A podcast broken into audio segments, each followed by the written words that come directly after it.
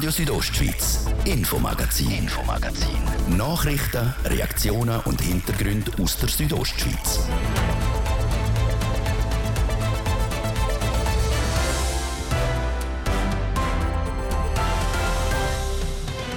Im Infomagazin von heute haben wir es von Fusionen, von Sprachen und von einem Nazi-Denkmal, das offenbar doch nicht wirklich eins ist. Es geht unter anderem um die Fusion der Gemeinden Lax, Schluein und Sagoin, wo im letzten Moment doch nicht zustande kommt. Dreht ist da sogar von Morddrohungen gegen den Gemeindepräsidenten. Es hat Drogen gegeben, äh, das ist so, aber weiter will ich das nicht kommentieren. Warum dass sich die Laxer Stimmbevölkerung so vehement dagegen gewehrt hat, wir sind der Geschichte nachgegangen. Und wir haben es von Herausforderungen, die junge Menschen aus Südbünden meistern müssen, um im deutschen Teil des Kantons einen Job zu kriegen. Und das zum Teil gezwungenermaßen. Dort, wo sie herkommen, hat es nämlich schlicht zu wenig Arbeit. Am Mikrofon heute Abend ist Adrian Kretli. Schön sind ihr mit uns. Sollen die Gemeinden Lax, Schloein und Sagoin fusionieren und eine gemeinsame grosse Gemeinde Lax werden. Jahrelang ist der Zusammenschluss geplant worden. Aber er kommt jetzt doch nicht zustande. Als letzte Gemeinde hat Lax die Fusion abgelehnt. Das überrascht auch der Projektleiter Adrian Wolf, der seit zwei Jahren in die Planung involviert war. Er war bei Andreas Abadi im Interview. Es ist äh, auf der einen Seite eine große Überraschung, weil wir haben nicht damit gerechnet. Wir haben gewusst, dass es könnte knapp werden, dass es auch nicht in allen drei Gemeinden gleich gut angenommen worden ist. Aber äh, in dieser Deutlichkeit sind wir natürlich sehr überrascht und ja, ich würde auch sagen enttäuscht, weil wir sind heute noch überzeugt, wir würden am Prozess nichts ändern. Wir haben eine sehr gute Lösung präsentiert, wo es nur Gewinner gegeben hat, keine Verlierer. Sachlich das hat auch die Gegnerschaft eigentlich müssen eingestehen. Sachlich gibt es keinen Grund, wieso man könnte gegen die Fusion sein um die Fusion jetzt nicht annehmen? Was sind das so die Argumente dagegen? Also das Hauptargument, so wie ich sie wahrgenommen habe, ist einfach, dass man gesagt hat, man braucht es nicht, es bringt uns nichts, wir kriegen nichts mehr. Also warum auch? Es ist irgendwo eine Wohlfühlsituation, wo man sagt, wieso müssen wir etwas verändern? Äh, ich denke, man hat den Zwang nicht, aber wenn man nach vorne rausschaut in Zukunft, hat einfach die Fusion große Möglichkeiten eröffnet, die Zusammenarbeit, die man heute schon hatte, in verschiedensten Bereichen einfach zu incentivieren und irgendwie einen, einen grossen Schritt in Zukunft zu machen. Sie ähm, haben vorher auch noch an der Pressekonferenz gesagt, Sie haben lange keinen Gegenwind gespürt. Also es ist eigentlich sehr unerwartet gekommen, der Entscheid dagegen hat man vielleicht gleich so das Gefühl, dass man mehr hätte sollen machen sollen, um die Leute für die Fusion zu überzeugen? Also ich weiß nicht, was man mehr noch hätte müssen machen. Vielleicht eine gemeinsame Tanzveranstaltung, dass man jetzt wirklich da sagen, das Herz noch irgendwo am gleichen Tisch hätte miteinander. Aber meine, wir haben etwas gemacht, aus dem ganzen Kanton noch nie gegeben, hat man ein Vorprojekt präsentiert, wo die Bevölkerung hat schon darüber abstimmen und dort haben wir mit sehr großer Mehrheit den Auftrag gekriegt, um es weiterzuführen. Wir haben in Pleon Informationsveranstaltungen, haben wir ganz verschiedene Arbeitsgruppen gehabt, wo wir die Leute, die Betroffenen involviert haben, eine ausführliche Botschaft gemacht. Äh, also ich glaube, mehr informieren hätte man nicht können. Es ist auch, eben darum sagen, um die Sache ist es nicht gegangen. Also wir haben nicht ein Thema gehabt, wo jemand aufgestanden ist und gesagt, das, was ihr da in eurem Vertrag geregelt habt, mit dem kann ich nicht leben. Was glauben Sie, könnte ein Grund sein, dass jetzt eben so eine Art Tirade entstanden ist? Ja, zum Teil sicher Partikularinteressen, dass einfach gewisse Leute das Gefühl hatten, sie hätten in Zukunft weniger zu sagen und äh, das im Vordergrund gestellt haben. In meinen Augen auch, also was immer wieder das Thema war, ist die Identität. Man hat Angst gehabt, dass man die Identität verliert. Und haben müssen sagen, ja, also wenn man die Identität von Lags anschaut, dann ist die Identität, die man heute hat, nicht mehr die von 1960 und es ist auch nicht mehr die Identität von vor 20 Jahren. Es hat massiv etwas geändert und das kann man auch nicht rückgängig machen. Und auch dort haben wir gesagt, eigentlich sind Schloein und Sagoin der Laxer so etwas von nach, sagt, dass sie haben gemeinsame Verwandte, sie, sind, äh, sie haben die gleiche Sprache, sie haben die gleiche Kultur, sie sind miteinander in der Verein. Eigentlich hätte es die Identität in meinen Augen verstärkt. Es ist vorher schon die Frage im Raum gestanden, wird es jetzt einfach eine Fusion geben zwischen Schloein und Sagoin oder äh, wie geht es jetzt weiter? Äh, jetzt geht es wirklich einmal, denke die Wunden ein bisschen zu heilen, die beiden Lager, wenn man dem so will sagen, schauen, dass die wieder irgendwo näher aufeinander zusammenkommen. Dass man auch wieder Vertrauen bildet, auch in der Zusammenarbeit zwischen den Gemeinden. Weil ja, man hat eine sehr wertvolle und gute Zusammenarbeit und die soll auch in Zukunft äh, weiterleben und, und können gestärkt werden. Aber ich denke, es braucht vor allem im Moment Zeit und eine gewisse Offenheit, dass man ja, sagt, es ist Demokratie, man muss darüber stehen und sagen, akzeptieren, es ist jetzt so durchgegangen, schauen wir nach vorne sagt Adrian Wolf im Interview mit Andrea Sabadi. Er ist der Projektleiter der Fusion der Gemeinden Lax, Schluein und Sagoin. Am Schluss bleibt die Hoffnung, dass sich das Vertrauen und auch das Zusammenleben in den drei Gemeinden wieder einspielt. Vor allem auch in der Gemeinde Lax. Da hat die Fusion nämlich riesige Diskussionen ausgelöst. Das ist sogar so weit gegangen, dass unter anderem der Gemeindepräsident Franz Gschwend Morddrohungen gekriegt hat. Andrea Sabadi hat ihn zum Gespräch getroffen und ihn das erst auf eben diese Drohungen angesprochen. Also das mit der Morddrohung habe ich immer gesagt, werde ich nicht kommentieren. Es hat Drohungen gegeben, äh, das ist so, aber weiter will ich das nicht kommentieren. In Ihrer Gemeinde sind ja auch Flyer und Plakate aufgestellt worden, die ja deutlich dagegen sind. Was sind jetzt auch von Ihnen aus nochmal so die, die Argumente? Ja, es sind eigentlich wenige Argumente. Es war die Masse, die es gemacht hat. Die Masse war, es sind alles Wiederholungen, wo man äh, zutiefst von dem scheinbar überzeugt war ist, dass wir da irgendein Opfer bringen müssen für die Fusion äh, von Lachsenseite her. Ich sehe es natürlich ganz anders, das ist klar. Ich glaube, es wäre eine Bereicherung gewesen, die Fusion. Aber es ist demokratisch jetzt entschieden worden und das muss man akzeptieren. Wie nehmen Sie jetzt die Stimmung so wahr in der Gemeinde bei Ihnen? Die hat seit dem Dezember. Das Verrückte ist ja, dass man vorher zwei Jahre nichts gehört hat. Man kann wirklich sagen, nichts gehört hat. Man hat äh, die Diskussionen einzeln gehört, aber wirklich nichts Massives. Die Diskussion ist erst richtig losgegangen am Dezember. Und dort ist jetzt halt ein bisschen hektisch geführt worden und mit allen Mitteln auch geführt worden. Aber so gesehen, von der Bewertung her muss man sagen, die Gegnerschaft hat einen guten Job gemacht, sonst hätten sie das Resultat nicht erreicht. Jetzt ist ja das Ziel, dass man wieder ein bisschen Vertrauen aufbaut. Hat man da schon irgendwelche Pläne, wie man das kann vorantreiben kann? Ich glaube, man muss jetzt einmal zur Ruhe kommen. Man muss ins Tagesgeschäft wieder rübergehen. Rein von der politischen Seite her muss es weiterlaufen. Wir haben eine Jahresabrechnung und und und. Wir haben im Frühling die Gemeinsversammlung, wo die Rechnung auch präsentiert wird. Ich denke, in den Vereinen, an den Stammtisch und Ding, da, da muss es diskutiert werden. Mir ist wichtig, dass, dass die sich wieder am Stammtisch treffen können und wieder äh, sich zueinander finden können.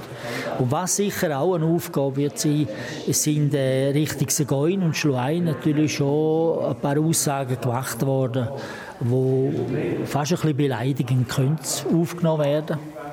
Segoin Schlein ist sehr respektvoll mit dem umgegangen. Darum haben sie dank dem Resultat, das sie am Schluss gebracht haben. Aber wir haben da schon eine Bringschuld, ganz klar. Wir müssen da schon ein paar Sachen richtigstellen. Sind Sie überrascht jetzt auch von den Reaktionen von, von den Bürgerinnen und Bürger? Bin ich sehr überrascht gewesen, in welcher, in welcher Art das abgegangen ist. Ja sagt der Franz Gschwend im Interview mit der Andrea Sabadi. Die Gemeinsfusion zwischen Lax, Sagoin und Schluein kommt also nicht zustande.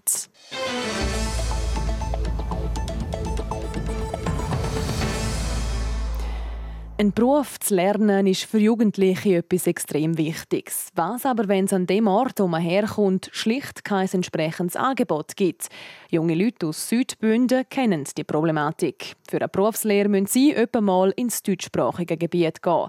Die Pädagogische Hochschule Graubünden, kurz PHGR, hat probiert herauszufinden, ob eben die Jugendlichen aus Südbünden durch das benachteiligt sind. Jessica Müller berichtet. Wenn Jugendliche aus Südbünden einen Beruf lernen wollen, ist das vielmal nur auf Deutsch möglich. Es gibt nur eine Berufsschule in Poschiavo. Die bietet nur neun verschiedene Berufsgattungen an und die Lehrstellen sind limitiert. 90 Prozent der Jugendlichen aus dem Misox entscheiden sich darum für eine Ausbildung im Tessin. Die aus dem Puschlav oder Bergell müssen aber vielmal in der deutschsprachigen Raum ausweichen. Um herauszufinden, ob die Lernenden durch das benachteiligt sind, hat die Pädagogische Hochschule Hochschule Graubünden, kurz PHGR, im Auftrag vom Kanton eine Situationsanalyse gemacht, wie der Vincenzo Todisco, der Leiter der italienischen Professur an der PHGR, erklärt. Unsere Aufgabe war nicht die, die Deutschkompetenzen zu evaluieren. Also wir haben keine Sprachstandserhebung gemacht. Wir haben eine Befragung gemacht aus der Sicht der Lernenden und aus der Sicht der Lehrbetrieb und der Lehrpersonen. Dafür sind verschiedene Auswertungen gemacht worden. Es hat unter anderem Gruppendiskussionen gegeben mit rund 20 Lehrpersonen und Vertretenden, wie auch im Amt für Berufsbildung. Dazu sind aber auch die Jugendlichen selber im Spiel. Gewesen. Wir haben alle Jugendlichen, die im Schuljahr 2018 und 2019 in Deutschbünden ihre berufliche Ausbildung gemacht haben, mittels einem Fragebogen befragt haben und dann haben wir den Fragebogen ausgewertet. Und aus all diesen Befragungen und Diskussionen haben die Verantwortlichen folgende Erkenntnis können gewinnen. Die Aussage war, dass aus ihrer Sicht am Anfang der Ausbildung die Deutschkompetenzen als nicht zureichend angesehen werden oder empfunden werden. Im Laufe der Ausbildung werde sich das aber ändern. Die Defizite werden aufgeholt. Dass die lehrwegfehlenden Deutschkenntnisse nicht abgeschlossen werden können, käme selten vor, so der Vincenzo Todisco. Trotzdem sind vom Kanton verschiedene Massnahmen definiert worden, damit die Jugendlichen unterstützt werden können. Zum Beispiel Förderung äh, vom Hochdeutsch, also dass man äh, schaut, dass man möglichst konsequent äh, Hochdeutsch redet, dass die Deutschkurs auch ähm, besser äh, terminiert und äh, ein besseres Angebot besteht für äh, die Jugendlichen.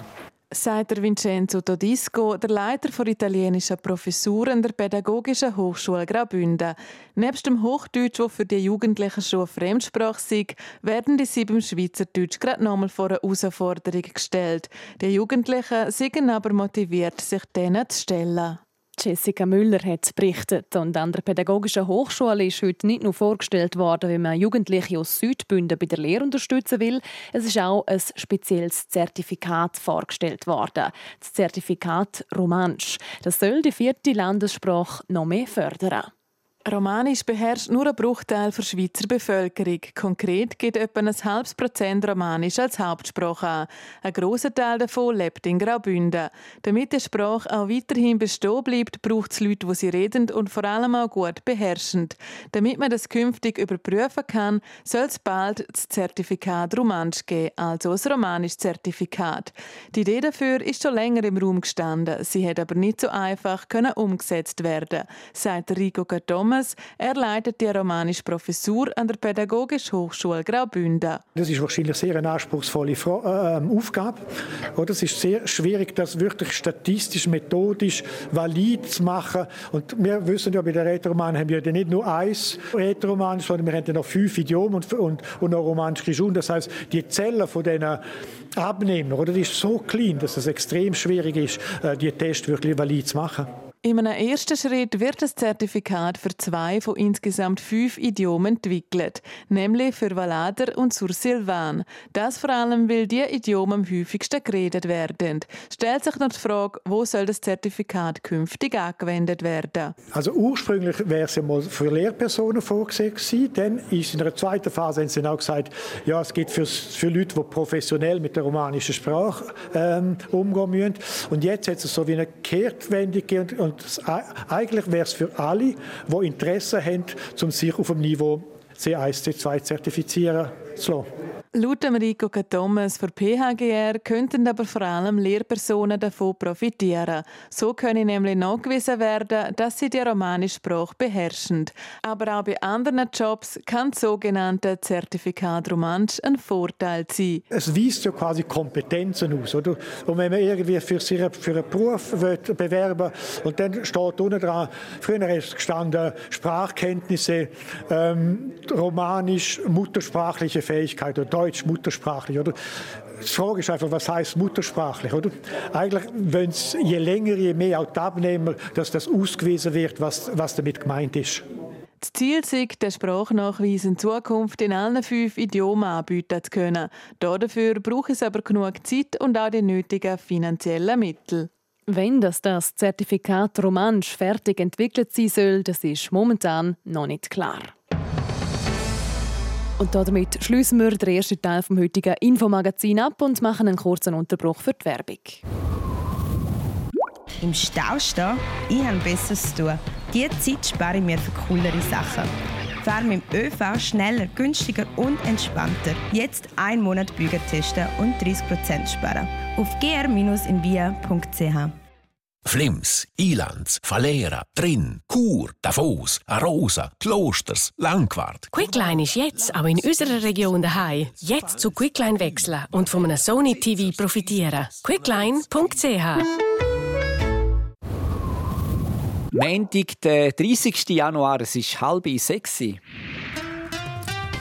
Das Wetter präsentiert von disco-fox.ch. Die Tanzschule in Chur für Partyspaß. Jetzt mit neuen Kürzen, damit du auf jedem Fest daheim bist. Auf disco-fox.ch. Im Norden hat es zugezogen, da kommt es äh, im Laufe des Abends stellenweise ein bisschen schneien oder in tiefen Lagen auch regnen. Im Süden bleibt es freundlich, das dank dem Nordföhn. Der Dienstagmorgen ist dann in der ganzen Südostschweiz recht sonnig und auch mit den Temperaturen geht es aufwärts. Wir erwarten für äh, morgen im ganzen Land bis zu 5 Grad. In Filisur gibt es 2, Savonin 0 und St. Moritz minus 1 Grad. Verkehr präsentiert von Gierica Wen AG. Reinigungen, Hauswartungen, Schneeräumungen in Chur. Ihre professionell, kompetent und zuverlässige Partner wünscht gute Fahrt. Wir haben Stau- oder stockenden Verkehr in der Stadt Chur, unter anderem auf der Masanzerstraße stadtauswärts und auf der Kasernenstraße in beide Fahrtrichtungen. Zeitverlust 10 bis 15 Minuten. Zum Strassenzustand schneebedeckt sind der Bernina und der Lukmanier Pass. Die anderen Pässe bei uns, die keine Wintersperre haben, die sind offen und normal befahrbar. Verkehr. Ich gebe zurück in die Redaktion zur Adrienne Kretli. Radio Südostschweiz, Infomagazin, Infomagazin. Nachrichten, Reaktionen und Hintergründe aus der Südostschweiz.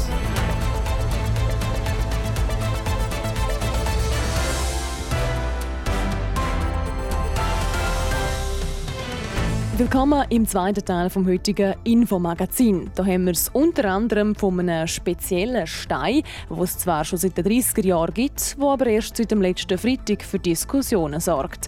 Ein nationalsozialistisches Denkmal oder auf gut Deutsch ein Nazistein. Also schon der Name Nazistein, das ist natürlich eine journalistische Zuspitzung sagt der Kunsthistoriker. Warum der Stein aus seiner Sicht nicht ganz so spektakulär ist, er erzählt uns gerade als nächstes. Ich wünsche einen schönen Montagabend. Ein Stein auf dem Friedhof Daloi in Chur sorgt seit dem Freitag für Schlagzeilen. Laut SRF handelt es sich dabei nämlich um ein Nazi-Denkmal. Konkret um das einzige Nazi-Denkmal in der Schweiz. Doch wie groß ist die Verbindung vom Denkmal zum Nationalsozialismus wirklich? Und was soll jetzt mit dem umstrittenen Stein auf dem Churer Friedhof passieren? Jasmin Schneider berichtet. Es ist quadratisch etwa 1,70 Meter hoch und steht mitten in Chur auf dem Friedhof Dalai, ein Denkmal aus dem Jahr 1938. Laut einem ausführlichen Bericht von SRF handelt es sich dabei um ein Nazi-Denkmal. Der freischaffende Kunsthistoriker Letza Dosch relativiert aber. Das ist halt die Frage, ob man mehr journalistisch zuspitzt, oder? Aber wenn man historisch das Ganze anschaut und so, dann muss man den Unterschied schon machen dass das ein Grabmal ist für Kriegsinternierte vom Ersten Weltkrieg, nicht vom Zweiten.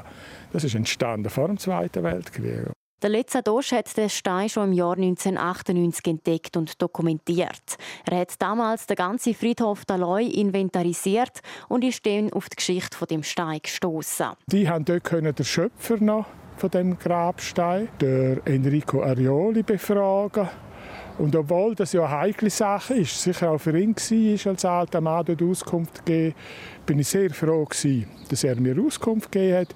Und darum habe ich mich konzentriert auf das Grabmal selber als Werk. Dabei hat er eben festgestellt, dass es sich um ein Denkmal für Internierte aus dem Ersten Weltkrieg handelt. Und auch wenn man sich den quadratischen Stein mit dem Reichsadler und der Frakturschrift genauer anschaut, weise nicht viel auf einen nationalsozialistischen Hintergrund. Denn Der Adler, der vorne ist, das ist der deutsche Reichsadler. Der hat es schon in der Weimarer Republik gegeben.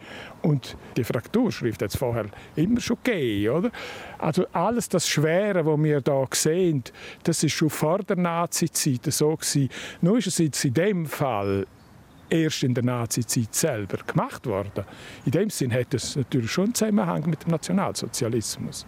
Als Nazi-Stein würde Kunsthistoriker den Stein aber gleich nicht bezeichnen. So oder so, seit dem Bericht von SRF vom letzten Freitag stellt sich die Frage, was mit dem Denkmal passieren soll. Der letzte Dosch hat dazu eine klare Meinung. Wir können Geschichtsklitterung machen und sagen, alles, was uns nicht passt, hat es nicht gegeben. Oder?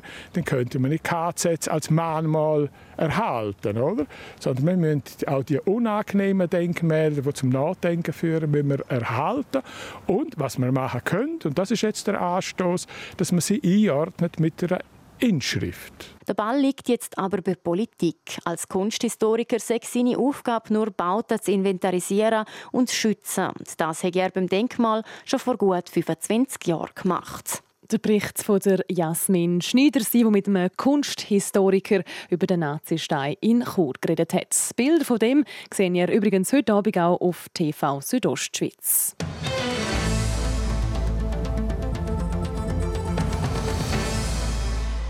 Heizen mit Fernwärme hat sich schon länger etabliert. Hier in der Region beispielsweise mit Fernwärme aus der Kirchverbrennungsanlage GEWAG in Trümis. Und genau die soll jetzt noch effizienter genutzt werden. Genau gesagt soll auch das Wärmepotenzial vom Rücklauf nochmal zum Heizen gebraucht werden. Für das haben heute GEWAG, der Energieversorger IBC Energiewasser Chur und die Fernwärme Chur AG einen entsprechenden Vertrag unterschrieben. Der Markus Seifert hat über den mit dem Verwaltungsrat Aufsichtsratspräsident der IBC, Urs Schädler, reden das ist eine clevere Idee, dass man die Abwärme nochmal nutzt. Meine Frage ist, warum kommt man erst jetzt auf die Idee? Das weiß man ja eigentlich schon lange. Es hat eigentlich wirklich eine ganz tolle Idee und es ist eine super Sache, die da zu dem führt. Und wir sind schon viel am Studieren, wie man das könnte lösen. Und man muss sehen, es hat auch zuerst ein gewisses Know-how muss äh, erarbeitet werden. Insbesondere ist es so gewesen, dass man zuerst die normale Wärme, also die Hochtemperatur von der GWAG nach Chur geführt hat und zu so Ankerinvestoren geführt hat, wie zum Beispiel das Kantonsspital, Kantonalbank und andere große Gebäude und eigentlich auch zu tun hat. Man hat die Baustellen gesehen in der Stadt Chur, um das einmal sicherzustellen. Und nachher haben wir gesehen, mit dem Rücklauf, wo immer noch hohe Temperatur hat, nachdem alle die Bezüger schon ihre Wärme weggenommen haben von dem äh, Wasser, tut man eigentlich auch das noch nutzen. Und unser Know-how, das wir in den letzten Jahren erarbeitet haben in Bezug auf Energienetz, hilft uns jetzt, um auch den Rücklauf zu nutzen. Äh, heute ist ein Vertrag unterzeichnet worden zwischen der GFAG, äh, der IBC und auch der Fernwärme Chur. Äh, jetzt ist es wie die Frage, braucht es denn jetzt da viele Investitionen? Weil eigentlich ist ja das Wärme, wo man bis jetzt einfach ungenutzt zurückgeführt hat. Jetzt braucht man sie nochmal, wo man da viel technisch investieren. Also technische Investitionen im Leitungsbau sind eigentlich klein. Das ist nicht viel, wo man investieren muss. Aber wir müssen sehen, von dieser Leitung aus wieder die Feinverteilung machen in alle Straßen und Quartiere und zu den Gebäuden her, braucht natürlich wieder Investitionen. Und das tut die IBC sicherstellen. Es ist also von dort her in der Verteilung ganz sicher eine intensive Geschichte von den Investitionen her. Was heißt das für den Endkonsument? Was muss er noch investieren, wenn er von dieser Wärme Nutzen haben will? Es zeigt ja, dass eine sehr große Nachfrage da ist. Alle Kunden wollen sich jetzt anschließen an diesen Wärmeprojekt, weil sie haben sehr wenig noch zu tun. Sie kriegen das warme Wasser in ihre Liegenschaft und müssen eigentlich dann nur noch dort die Installation herstellen, damit die richtige Temperatur ständig kann, äh, sichergestellt werden. Aber nicht wie beim Heizöl, wo man bestellen muss oder irgendwelche andere Quellen, wo man haben muss, kriegt man immer Warmwasser ins Haus geliefert. IBC und Sie haben eine Vision, und zwar netto null in Chur bis im Jahr 2040. Äh, trotzdem ist es nicht ein bisschen ein Etikettenschwindel. Also CO2 fällt dann zwar nicht in Chur an, aber in Trim in der GFAG fällt noch sehr, sehr viel CO2 an. Da haben wir gesehen, wir reden von der ganzen Stadt Chur. Nicht nur für den Rücklauf oder für die Fernwärme, sondern für die ganze Stadt Chur. Und unser Ziel ist, dass wir die Fossilen wegbringen, das heißt Erdöl, Erdgas nicht mehr hat als Wärmequellenlieferant, sondern dass man Energienetz aufgebaut, also Tieftemperaturnetz, so wie es jetzt auch der Rücklauf ist. GEWAG hat selber Hausaufgaben zu machen, um den CO2-Ausstoß als Ganzes zu reduzieren. Und sie investieren enorm viel investieren, damit sie das auch herstellen können sagt der Verwaltungsratspräsident der IBC, der Urs Schädler. Bis jetzt ist der Rücklauf der GEWAG etwa 60 Grad warm Neu liegt die Rücklauftemperatur nach der zweiten Wärmeentzüchung noch bei etwa 50 Grad. Das Wochenende hat es auf der Lenzerheide eine besondere Premiere gegeben. Zum allerersten Mal überhaupt haben die Biathlon-Europameisterschaften auf Schweizer Boden stattgefunden. Die IBU Open European Championships. Und das sogar mit einer Silbermedaille für die Schweiz. Die schnappen sich die Emi Baserga und der Niklas Hartweg in der Single-Mixed-Staffel. Und nicht nur sportlich darf man zufrieden sein, sondern auch organisatorisch, findet der CEO Jürg Kapol.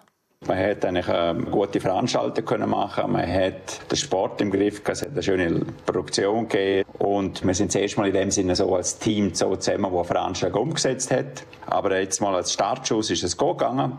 Mit, wenn ich sage, trotzdem der eine oder andere, wo wir auch verbessern, wo wir optimieren wollen aber auch immer ausgelegt, dass nachher natürlich die ganze Nummer bedeutend grösser ist. Mhm, das können wir sicher nachher auch noch sprechen, wenn wir jetzt mal noch bei dem Wochenende bleiben.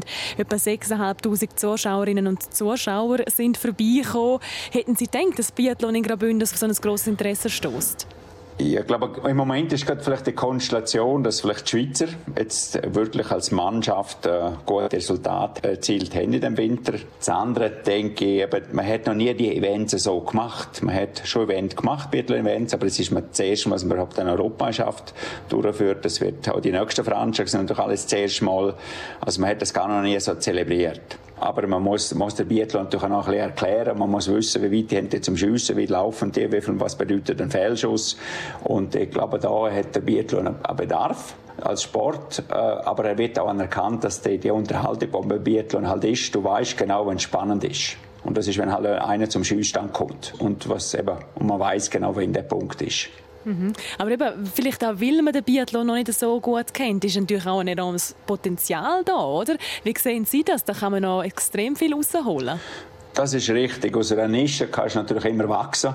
Und das macht es, äh, mal, für uns auch einfach zum Resultat erzielen, um nach vorwärts kommen. Ich glaube, für den Biathlon-Sport als solches auch wichtig, natürlich, dass eine größere Aufmerksamkeit ist, überkommt. Ich kann aber auch sagen, wenn, wenn ich auf Deutschland schaue, dann, dann ist Biathlon die Wintersport Nummer eins. Wenn ich zurückschaue, also jetzt vor gut acht Tagen hat es Kitzbühel gegeben, wo beim Alpinsport das grösste ist, schauen in Deutschland 2,3 Millionen. Zwei Stunden später gibt es ein Biathlon-Event in Antholz, Weltcuprennen auch, und da haben 5,2 Millionen geschaut. Und das ist eigentlich das, wo der Biathlon wirklich ein riesiges Potenzial hat, wo beziehungsweise in diversen Ländern natürlich schon in dem Status ist, wo, wo das ganz anders zelebriert ist, wo man erst in der Schweiz jetzt erst gerade anfängt. Mhm. Jetzt haben wir schon mehrfach angesprochen, das ist erst der erste von diesen Grossanlässen die in der Biathlon-Arena stattfinden sollen. Die EM quasi als Startschuss im Dezember, im nächsten Dezember, der erste Weltcup. Ähm, wie schauen Sie jetzt nach der EM auf die kommenden zwei Grossveranstaltungen für? Sie haben vorher gesagt, es gibt doch Verbesserungspotenzial. Ich glaube, da sind wir äh, alle auch immer motiviert, um noch optimieren natürlich. Und das betrifft eigentlich alle Bereiche. Also es, bei Mengen sind es vielleicht kleinere Justierungen. Das eine oder andere ändert sich natürlich auch, wenn viel mehr Fans kommen, musst du ganz anders vorbereitet sein, weil sonst mögen wir das nicht handeln.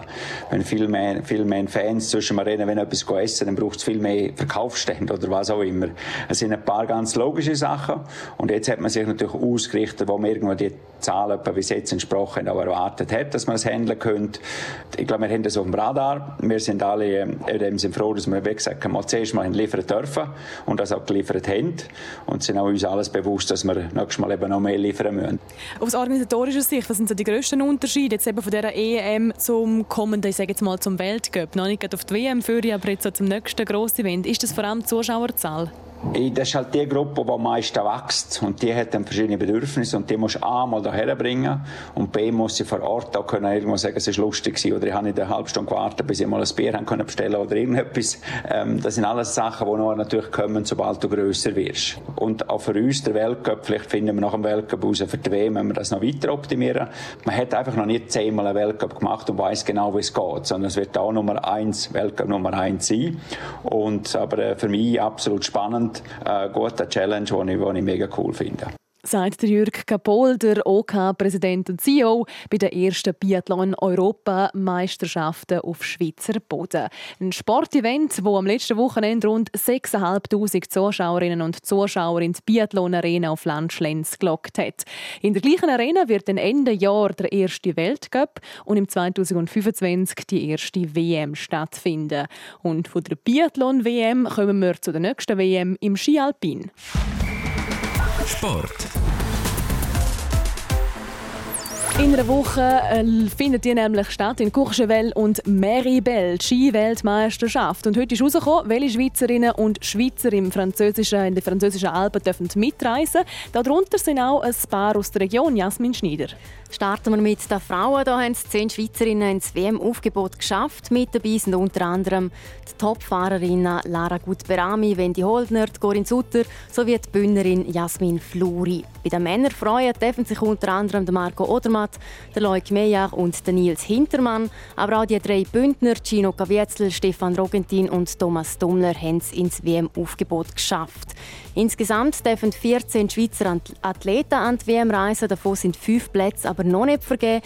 Chancen haben auf so einen Platz dürfte mit dem deftend mit dem Fadrignano Tinam, Livio Simonit und dem Sandro Simonit noch drei weitere Bündner. Ob sie auch an die WM reisen dürfen, wird sich dann am Samstag nach dem Slalom in Chamonix entscheiden. Und dann kommen wir noch zu einer Meldung vom HC Davos. Der HCD hat Ersatz für die beiden langzeitverletzten Verteidiger Magnus Nygren und Sven Jung gefunden. Bis Ende der Saison kommt Aaron Irving ins Landwassertal. Der Kanadier spielt aktuell in der finnischen Liga. Sport. Das ist das Info-Magazin hier auf RSO. Das Wichtigste aus den Regionen, auch die ganze Sendung. Zum nochmal nachlesen gibt es jederzeit online unter südostschweiz.ch radio oder als Podcast auf allen gängigen Plattformen. Und wenn ihr wollt, auch live, immer am Abend nach der Viertel ab 5 hier auf RSO. Ich wünsche weiterhin einen gemütlichen Abend. Am Mikrofon war Adrian Kretli. Radio Südostschweiz, Infomagazin, Infomagazin. Nachrichten, Reaktionen und Hintergründe aus der Südostschweiz.